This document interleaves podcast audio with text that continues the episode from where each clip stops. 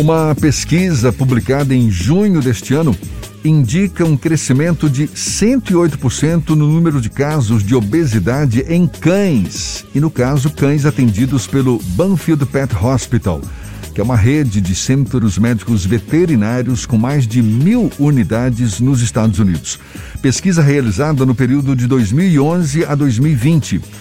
E será que no Brasil a situação é semelhante? Os nossos pets estariam também mais gordinhos do que deveriam?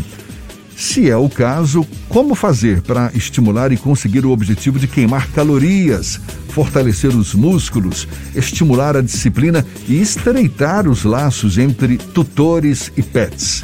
Pois é. A médica veterinária baiana Dijara Santos e os educadores físicos Ana Clara Matos e Fred Brito desenvolveram uma plataforma, a plataforma CrossDog, que é um método de treinamento físico para cães. Ficou curioso? Pois a gente vai entender melhor e conversa agora com a médica veterinária Dijara Santos, nossa convidada também. Seja bem-vinda. Bom dia, doutora Dijara. Bom dia, Fernando. Aqui quem está falando é Jefferson. Bom dia, Jefferson. Jefferson tem problema em ser chamado de. Fernando. O Fernando vai não. falar daqui a pouquinho. Não, não, tudo bem, tô brincando. tudo bom, Dijara? Quer dizer que Tudo bem, agora, sim. agora tem que botar os pets também para malhar, né? É, é- é perceptível a, a- a obesidade nos cães também aqui no Brasil? Isso é muito perceptível, porque muitas vezes o tutor ele não consegue enxergar que o pet está obeso. Então, é, muitas vezes o cachorro fica em casa, ocioso, e o, e o, e o dono ele tem muito pouco tempo para dispor para o pet. E aí o que, é que ele faz? Ele dá um petisco para o cachorro, o cachorro fica feliz e ele entende aquilo como o cachorro está bem. É, deve E ter na o verdade caso. o cachorro vem ganhando peso cada vez mais, né? Porque ele está ocioso em casa e ganhando um petisco. É, perto da minha casa tem um canil público é, e eu, eu, de vez em quando estou ali dando uma voltinha e tal, eu percebo muitos cães de fato gordinhos. E aí eu conversando com um ou outro dono e tal, moram em apartamento, só saem de manhã e de tarde para fazer o xixi e o cocô, né? Os tradicionais momentos de, de, de passeio com o cão. Mas fica faltando uma corridinha na praia, né? Ou seja, botar os cães de fato para malhar um pouco mais, né, Dijara? E para gastar atividade física, porque os cães precisam de, dissipar essa energia, né? Porque uma vez que o cachorro está dentro do apartamento, está ocioso, e o pet, e o tutor, desculpa, ele só sai com o cão para passeio rápido, ele não conseguiu ter o gasto energético que o cachorro precisa.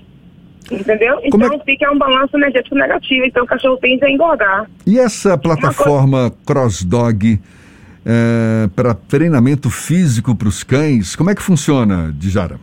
Isso. A Cross Dog é uma atividade física para cães, junto com os tutores. Ela vem baseada muito no cross training e no crossfit, onde a gente mescla muito, várias atividades físicas, é, onde o cachorro e o tutor vão estar ali movimentando. É em torno de 30 a 60 minutos, né, no máximo, dependendo do, do tipo do, do cão e se o cão está apto para atividade física. Então a gente tem pista para agility, a gente tem um circuito de corrida, vamos ter também uma, uma parte específica para cães que são mais fortes, como cães como Pitbull, American Bully, que precisam, até gostam muito de puxar peso. E a todo momento a gente tem o tutor lá praticando esporte, ajudando, né? E se conectando com o seu pet. É uma atividade que também não serve apenas só para o pet em situação de obesidade, né? O tutor também tem a oportunidade de treinar e, de alguma forma, fazer atividade física. Se tiver gordinho, então melhor ainda, né? Isso, ou seja, na verdade a atividade física é para qualquer cão.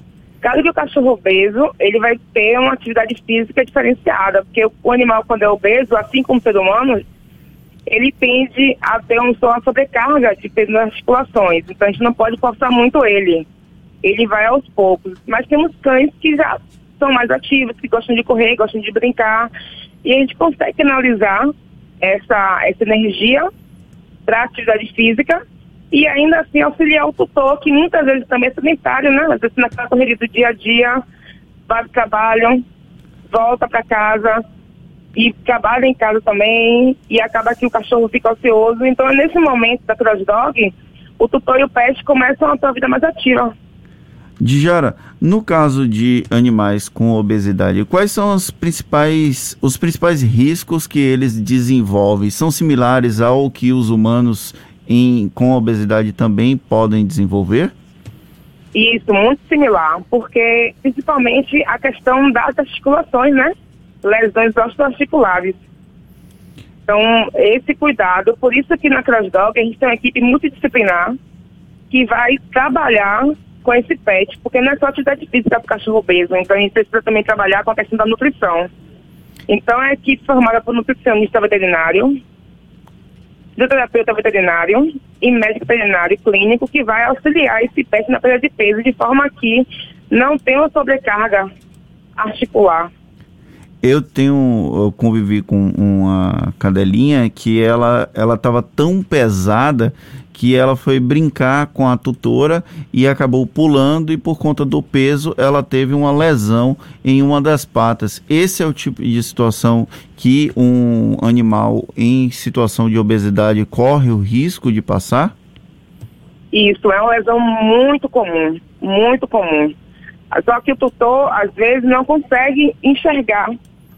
Ele acha que o cachorro dele está no peso ideal e acaba deixando o cachorro realmente pular, subir, descer do sofá.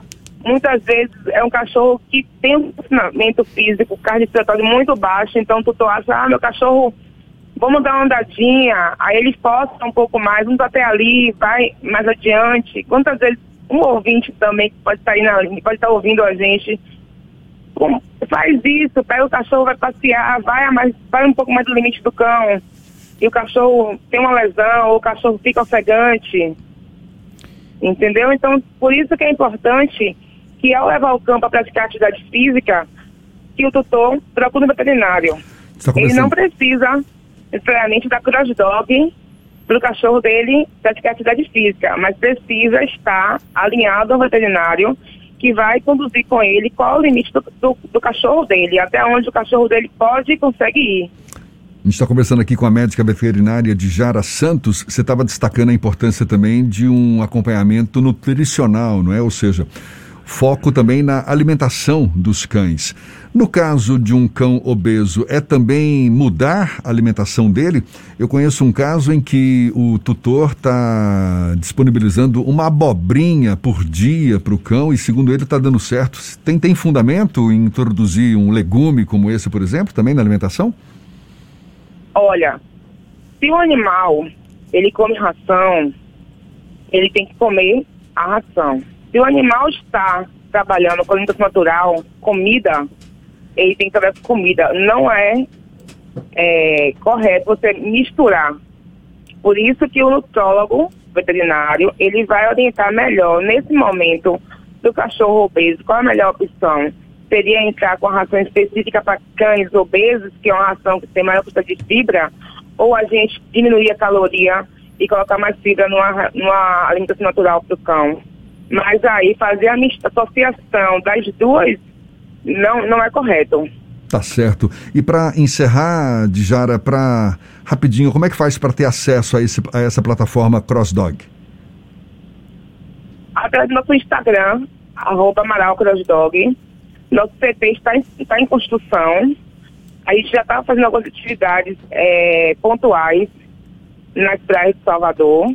Mas quem quiser mais informações, só, só acessar nosso Instagram, arroba Amaral Tá certo, médica veterinária de Jara Santos, muito obrigado aqui no nosso esforço para, que quem sabe, deixar os nossos cães mais magrinhos. Muito obrigado pelo papo, seja sempre bem-vindo, um bom dia. Até uma próxima, então. Obrigada.